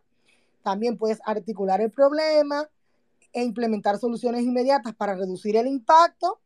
Y obviamente las crisis pueden incluir lesiones graves a tu reputación, pueden traer linchamiento digital, pueden traer reputación, mala reputación a tu marca y obviamente la diferencia está en que requieren de una respuesta inmediata. Si así lo decide el cliente, porque también las crisis no pueden ser de medias tintas. Si usted tiene una crisis, usted tiene dos caminos. Usted o la enfrenta y la asume y la maneja o simplemente la deja pasar. Yo siempre comparo la crisis de dos maneras. Número uno, imagínate que estoy en un cuarto, compré 10 paquetes de vasos, de 100 vasos, y empiezo a construir una torre. Y empiezo a construir una torre, empiezo a construir una torre. De repente entra alguien, patea esa hilera de vasos y todo el trabajo que yo hice en cuatro horas se desmoronó en cinco segundos. Otra manera en la que yo hablo de las crisis o que la visualizo de esa manera es un bosque donde hay un terreno seco, árido, alguien viene y un fosforito, por ahí se fue y aunque tú tengas el extintor, hay una parte que definitivamente va a quedar quemada. De ti depende si contienes el fuego o permite que el fuego arrase con toda la con toda la arboleda, con todo lo que hay en tu propiedad, vamos a decirlo de esa manera, pero de esa manera yo visualizo y muchas veces trato de explicarle a los clientes el tema de las crisis. Para cerrar con el tema de la reputación, siempre he dicho que la reputación es algo tan delicado que te cuesta 20 años construirla, pero viene un problemita de 5 segundos y desmorona toda tu reputación. Entonces ahí realmente, por eso yo digo que se debe de tener coherencia en el mensaje, mantener un uso continuo de tus redes sociales y, y tratar de mantener honestidad y tratar de mantener, obviamente, la comunicación con tus seguidores. ¿Cómo manejar o cómo mejorar el tema de una crisis en redes sociales? Número uno, elaborar un plan de contingencia, no tiene que ser nada elaborado. Si tú no tienes para pagar un especialista, simplemente toma una página y empieza a escribir los tops de la crisis, que, que la provocó, dónde empezó, dónde tuvo el problema, que yo hice, que fue lo primero que ocurrió, y empieza a tomar nota de todo lo que ocurrió, que eso te va a ayudar a bocetar y a pensar en posibles escenarios y quizás en posibles soluciones. ¿Por qué digo si tú no tienes para pagar un especialista? No lo digo por mí, lo digo porque nadie está exento de una crisis. Nadie, ni el pequeño empresario, ni el gran empresario. Ni la, solamente la persona que esté totalmente desconectada puede ser que no sea víctima de un tema de crisis en redes sociales porque obviamente no está. Pero todo el que está, que tiene incidencia, puede ser víctima en cualquier momento de una crisis. En segundo lugar, para manejar, monitorear tus perfiles, usar o mejorar tus canales de comunicación y tratar de que sean un poquito más eficientes, identificar quizá el problema, evaluar quizá los resultados más adelante. Y lo que no debes de hacer en una crisis es utilizar el sarcasmo, ignorar quizás a las personas que interactúan contigo, asumir que es algo dirigido de manera inmediata, publicar un contenido que esté, vamos a decir, fuera de lugar, de lugar fuera de contexto, o informaciones que generen malos entendidos, parecer un bot contestando a todo el mundo, o lo que ocurre o ha ocurrido muchas veces es que veo que varias personas asumen la vocería de un problema y terminan aumentando la, el alcance de la crisis en vez de mejorarlo. Debe haber una sola persona que asuma la vocería de cualquier tipo de crisis, ya sea institucionalmente hablando, ya sea una marca comercial, una marca personal, una sola persona debe asumir la vocería de esa crisis. Y ahora voy a poner dos ejemplos reales de crisis en redes sociales que me tocó ver y uno de ellos me tocó manejarlo. Está, no sé si recuerdan el caso de McDonald's, de los pleitos constantes que se dieron en algún momento y el caso de un supermercado donde encontraron unos ratones hace unos años. Eso generó una crisis de reputación grave para ese lugar. Y con el tema de McDonald's, todavía al día de hoy tú vas y cuando te dicen, dígame su orden, yo he escuchado gente que le dicen, dame un maxillazo.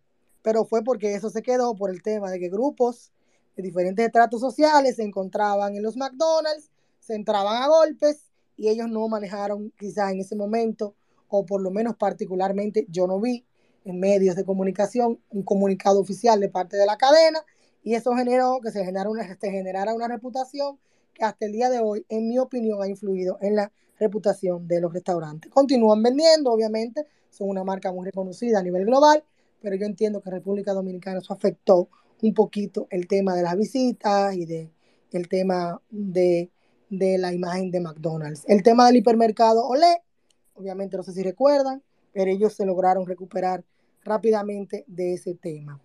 Eh, responder con calma, pero con prisa. O sea, no, no, no, no permitas que pase el social cool y no permitas que otros arropen o tomen tu espacio de comunicación. Lo que decía hace un momentito, designa un vocero único para todos los canales. Monitorea constantemente la crisis y obviamente da recomendaciones a tus empleados y colaboradores de no emitir comentarios ni en redes sociales, ni dentro del, espacio, ni dentro de la institución, ni dentro de- del, del negocio, o que no hagan comentarios porque eso puede aumentar quizás eh, el problema. Por ejemplo, en una ocasión con el tema de la clínica, nosotras llegamos al lugar y en el parqueo había un empleado diciendo, muchachos, tú no sabes lo que pasó aquí, aquí vinieron pasó tal cosa, y aquí hay un bobo, aquí hay un lío del diablazo, aquí está, o sea, literalmente voceando en el parqueo, hablando por el celular, pero él no lo hacía de maldad, él lo hacía porque esa es su manera de hablar, no tiene conocimiento alguno de lo que estaba haciendo, pero al final eso provocó un escarceo dentro de los empleados y provocó una situación ahí que uno pudo, gracias a Dios, manejar. Avanzando rápidamente ya con el tema de las crisis, porque no les voy a revelar todos los trucos, na, na, na. está obviamente el tema del manejo de los comentarios, hay una categorización de comentarios, se lo voy a poner del verde al rojo y al súper, súper rojo. El verde, ay, las felicitaciones, felicidades, Juan Manuel, tú tienes un space chulísimo, me encanta lo que tú haces, es el que todos queremos tener. Esas interacciones que son para felicitarte por tu trabajo. Hay otras interacciones que son a modo de consulta, a qué hora es el space, cuántos días a la semana tú lo haces, de qué tema tú tratas, bla, bla, bla. Hay una interacción que también tiene que ver con el reclamo, que dice, no me gusta el tema de Juan Manuel, Juan Manuel habla mucho, ese espacio tiene que cambiar, siempre invita a la misma gente, ya, ya, ya pasó de verde, ya fuimos al azul, que la consulta, ya el reclamo se puso naranja. Ese es otro tipo de categorización de comentarios. Está el tono normal y el tono enojado, que es un naranja un poquito más oscurito. Está el rojo, el rojo pasión, que es un issue, y es la alerta moderada, pero un poquito grave, ya ahí el, el color se empieza a intensificar un poquito más, empieza entonces ya el spam, los insultos a la marca, y ya el rojo, rojo, rojo, súper rojo, ya tienes una crisis inminente que tienes que manejar sí o sí.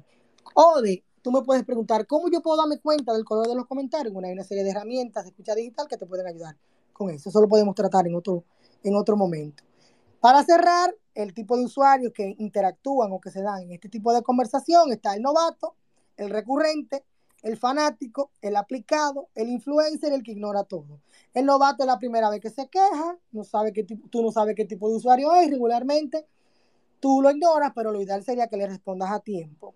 Está el recurrente, que se queja casi siempre como ejercicio, persiste mucho y aunque seguramente no va a quedar conforme con la respuesta que tú le des, mi recomendación es que le respondas rápidamente. Está el fanático o el fiel seguidor, es el que siempre está en verde, es el que siempre te felicita, es el que siempre te da likes y te da retweet a todo.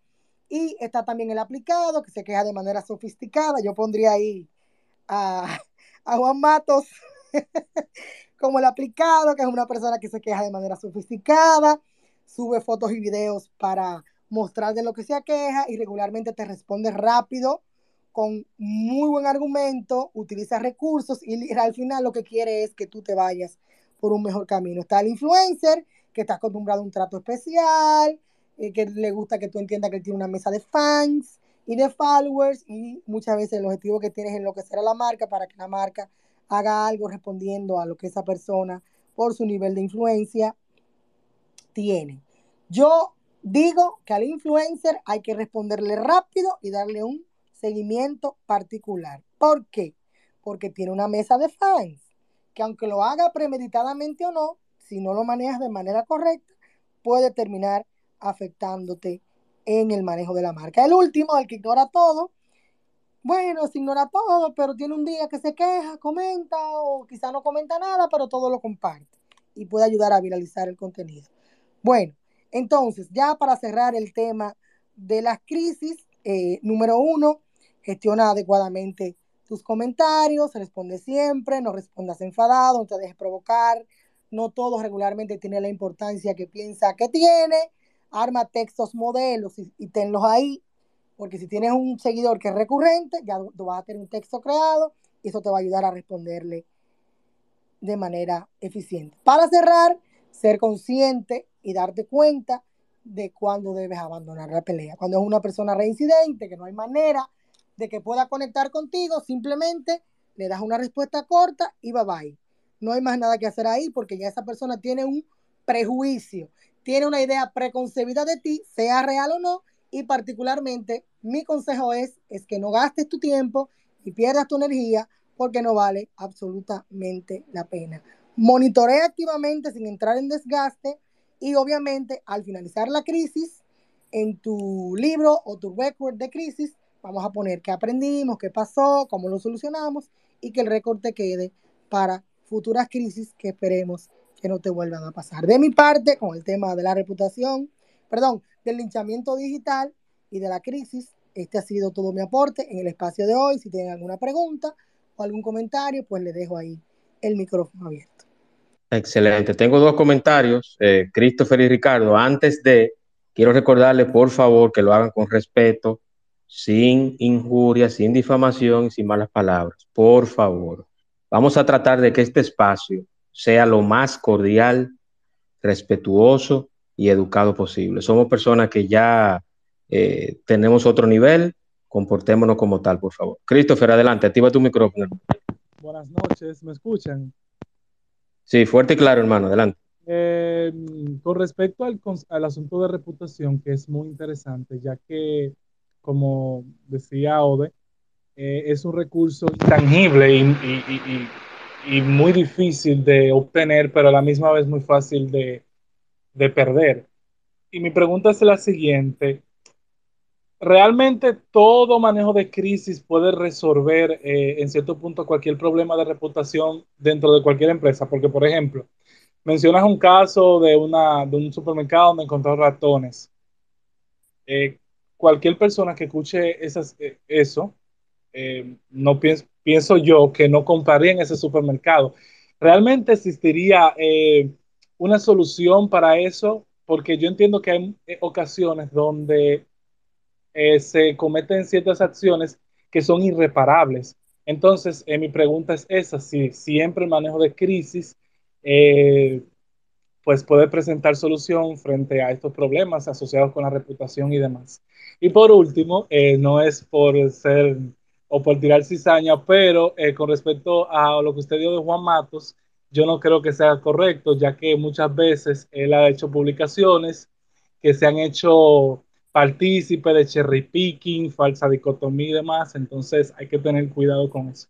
Buenas noches, no puedo tirar cizaña, pero yo creo que tenemos que tener cuidado con eso. Gracias.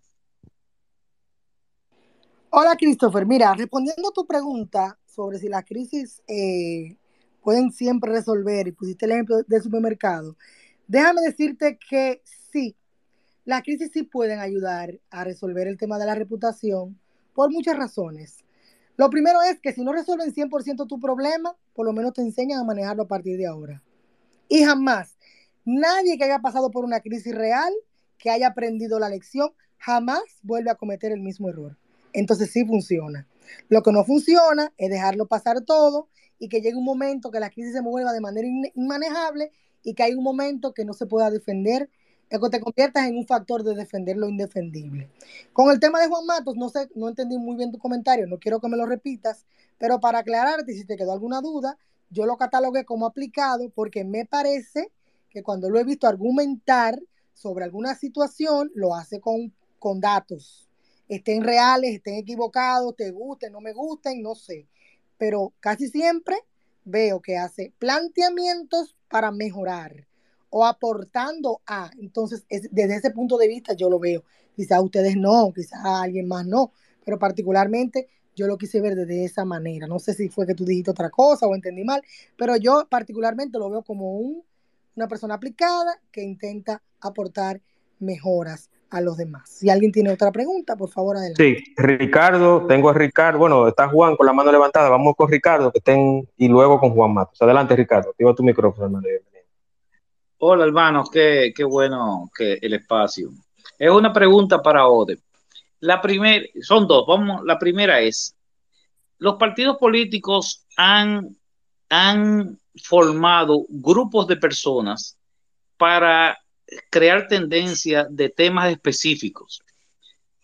¿Cómo, cómo un especialista en redes sabe cuándo, cuándo un partido tiene eh, más personas o cuándo está ganando la batalla en la red de Twitter? Porque a veces tú te das cuenta de que eh, eh, el problema no es la esencia del problema, sino eh, la cantidad de seguidores impulsando, impulsando la tendencia. Y, y, y, qué debería, qué tú les recomendarías a los partidos políticos para poder equilibrar las fuerzas? Y la segunda pregunta es, yo he notado que a las personas no les gusta opinar sobre temas políticamente incorrectos. Es decir, en el caso mío, eh, yo estaba, yo creo que el 4% es, eh, ha sido un desfifarro, pero yo tengo la suficiente fuerza eh, personal para impulsar el tema, pero noto que las personas, los tuiteros, aunque algunos creen que sí, pero es políticamente incorrecto ese tema. Entonces, ¿cómo un especialista en redes sabe cuándo, cuándo el tema a lo mejor lo están ganando los que, los que sí es más fácil desde el punto de vista moral impulsar el tema? Muchas gracias, eh, Ode. Mira, tratar de responder tus dos preguntas con un solo comentario. Número uno, sí hay un uso, vamos a decir, desproporcionado muchas veces para cuando se quiere comunicar un mensaje en el tema político, porque no nos estamos ocupando quizás de llevar un mensaje correcto, sino nos estamos ocupando de llevar un mensaje que favorezca la perspectiva de. Entonces muchas veces el mensaje no conecta con la realidad y eso termina empeorando la situación. Pero sí hay maneras de darse cuenta, aunque aunque tú digas que no, sí hay maneras de darse cuenta cuando estás ganando o estás perdiendo la batalla, porque hay herramientas de Sentimental Analytics que te dicen 90% de comentarios neutros, 5% dice que son malos, 3% dice que son buenos y un 1% no participó. O sea, hay herramientas que te dicen inclusive lo que la gente siente cuando escribe un comentario. Entonces, estamos viendo en un tiempo que el que no se quiere dar cuenta de lo que está ocurriendo, o no sabe lo que está haciendo, o tiene muy buenas herramientas y las está usando como le da la gana. Pero te aseguro que quien las use de manera correcta podrá encontrar, lograr eh, imponer su propósito o su objetivo. Mi consejo, mi consejo sería que escuchen qué está ocurriendo, cuál es mi perspectiva y qué yo puedo hacer para enviar ese mensaje sin que afecte mis intereses, pero que la gente se sienta convencida de lo que yo le estoy diciendo. Porque, ojo, muchas veces hay un, un tema que me ataca a mí como funcionaria del gobierno. Vamos a decir que yo soy ministra de Educación, por ejemplo. Y hay un tema que aunque yo quiera responder, no lo puedo responder porque afecta a los intereses de algo o de alguien o simplemente eh, mi superior no quiere que se sepa o simplemente no es el momento, porque a veces no podemos decirlo todo, pero hay formas de decir las cosas. Yo entiendo que buscar el método de satisfacer en algún sentido las inquietudes de la gente, especialmente cuando son temas así, temas educativos, temas sociales, temas de salud. Siempre hay manera de responder porque los datos están ahí. No sé si respondí tu pregunta, Christopher.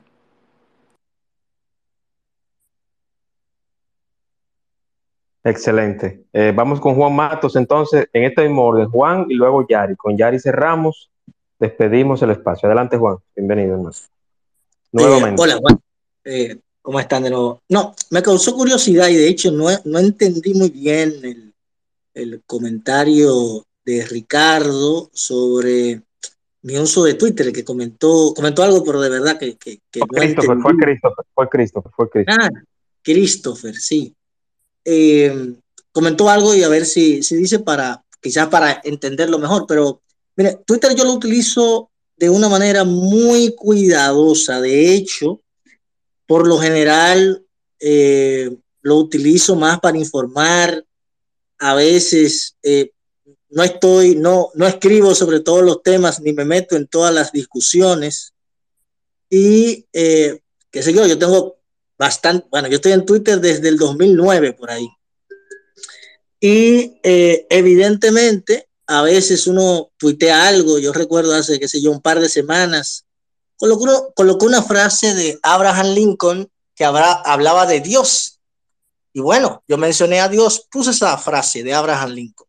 Bueno, algunas personas en los comentarios criticaban que por qué yo hablo de Dios, que por qué yo creo en Dios. O sea, al final no importa lo, a veces lo que uno publique, eh, siempre hay algo que puede quizás eh, entenderlo mal o no estar 100% de acuerdo con, con tus opiniones y eso es válido, ¿no?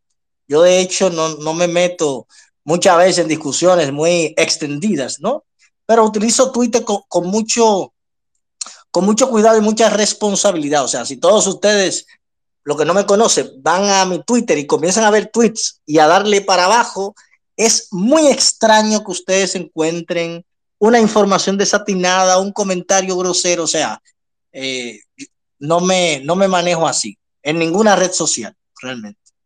Y bueno, no sé si alguien escuchó qué, qué fue lo que comentó, porque también de pronto es una, una crítica constructiva que sirva a uno para, para mejorar, ¿no? Y eso, eso también es válido. Yo quisiera, yo quisiera dado, yo quisiera dado el ambiente que se formó a los, a los primeros minutos. Mm, Luego eh, investigamos o yo en privado te, te comento, Juan, pero prefiero, vamos a dejarlo ahí, porque yo quisiera que esto termine en paz, como empezó, y el contenido está muy, muy importante y es un buen contenido. Entonces no quisiera, no quisiera hurgar más de la cuenta y que se, y que se desarrolle otra, otra situación. Muchísimas gracias. Adelante, Yari, con tu comentario, pregunta. Gracias, mis hermanos. Buenas noches, Juan, eh, Odette, eh, al grupo. De antemano, felicitarte, Juan, porque realmente aquí uno, uno lo que viene a enriquecerse, aportar y también a interactuar, porque aquí nosotros unos más que otros tenemos cierto conocimiento con relación a, al tema, de manera que eh, seguir adelante es la idea. Nosotros entendemos que haces un trabajo muy, muy, muy productivo, de manera que vamos a seguir adelante. Y a Odette, yo tengo dos preguntitas leves. La segunda me la contesta si quiere, pero eh, te la voy a hacer. Mira, yo tengo un amigo que él es político, entonces él tiene unos asesores de redes. Yo no sé si es que yo estoy erróneo, pero cuando él sube una publicación después que tiene el encargado de red o él pagó una compañía, yo no he visto ese crecimiento tal ellos se han enfocado más en lo que es la línea gráfica, en mejorar su imagen, una especie de Photoshop, pero en cuanto a contenido, yo no veo como ese gran resultado. No sé si me gustaría saber cómo se mide eso, si es por el número de seguidores, o sea, para poder medir el crecimiento de él como figura política después que tiene esa compañía, cuáles elementos hay que tomar en cuenta para uno ver eso, uno como ya como espectador. Y la segunda es, si puede, esta me la contesta, para ti las tres instituciones del Estado que a nivel de redes se manejan mejor. Un abrazo y buenas noches. La primera pregunta no la entendí muy bien. Por favor, repítela porque me entró una llamada. Porfa, repítemela. Te decía que tengo un amigo que él está incursionando en la política y él está dentro de la política. Entonces, él como que contrató unos asesores de redes o una compañía. Entonces, yo he visto que ellos se han enfocado mucho en lo que es la línea gráfica. Entonces, él me dice, me ha preguntado varias veces, ¿te has dado cuenta que mis redes han variado? Digo, sí, sí, yo lo he notado pero solamente he visto ese cambio, es decir, la, cómo podría el espectador medir qué tanto la figura en redes de ese amigo político ha crecido y de qué manera ha impactado después que él tiene esa compañía, porque hay mucha gente aquí que, que dice que sabe, que yo te asesoro, busca un curso en YouTube, pero uno sabe que las personas realmente que se manejan en este ambiente, porque eso tiene un costo y eso realmente no todo el mundo puede proyectarte quizás de la manera que tú quieres. Entonces, como que no sé de qué manera podría yo como espectador medir ese crecimiento de él después que tiene esos asesores contratados. Bueno, casi siempre se da un error, y lo, lo hablo siempre esto. Confunden la identidad con la imagen. La identidad es como visualmente se ve en mis redes sociales. El logo que yo tengo, la marca que me representa, los colores de mi marca. Esa es la identidad. A la imagen es como la gente me percibe, qué mensaje yo comunico, cómo la gente me ve, qué valor yo aporto, qué contenido comparto. Entonces hay una confusión y a veces piensan que simplemente cambiando la línea gráfica y haciendo un post bonito, yo voy a enviar un mensaje. Puede funcionar, pero muchas veces no funciona. Pueden decir, ok, tienes una fachada bonita, pero ¿y qué hay detrás de la fachada? Entonces entiendo que también hay que ver el, el, el tipo de, de, canal que usa el tipo de contenido que está haciendo también para poder evaluar y no hacer una evaluación así de manera Pero de manera general, eso es particularmente lo que yo pienso que podría ser. Con el otro tema, eh, las tres instituciones que yo entiendo que se manejan mejor a nivel de redes sociales, eh, me gusta mucho, aunque a veces no estoy de acuerdo con lo que hace la directora, pero a nivel de redes sociales se maneja muy, muy, muy bien, supérate. Supérate se maneja muy bien. Hay, eh, otra institución del Estado que se maneja muy bien, que me gusta cómo lo hace, por lo menos tienen calidad en lo que hacen y han tenido una situación últimamente y han, tienen una comunicación digital muy buena porque veo que sacan los videos rápido y tienen una actividad constante. Está eh, ProPep, eh, le he dado mucho seguimiento al tema de ProPep, especialmente porque estuvo en la palestra hace unos meses con un tema, y también obras públicas, en mi opinión, en mi opinión. Por lo menos a nivel de, a nivel de manejo, no estoy diciendo que el mensaje que están haciendo está correcto, está malo, no estoy evaluando en ese sentido, sino en cuanto al tipo de canales, el tipo de contenido y la calidad del contenido. Buenos videos, buena fotografía, buenos posts, la constancia, eso particularmente en lo que yo me enfoco para medir una buena comunicación digital. Y eh, obviamente ya el mensaje, ustedes saben que a veces uno no puede hacer una apreciación porque muchas veces va dirigido a los intereses de la persona que dirige y entonces ahí ya es otro tema.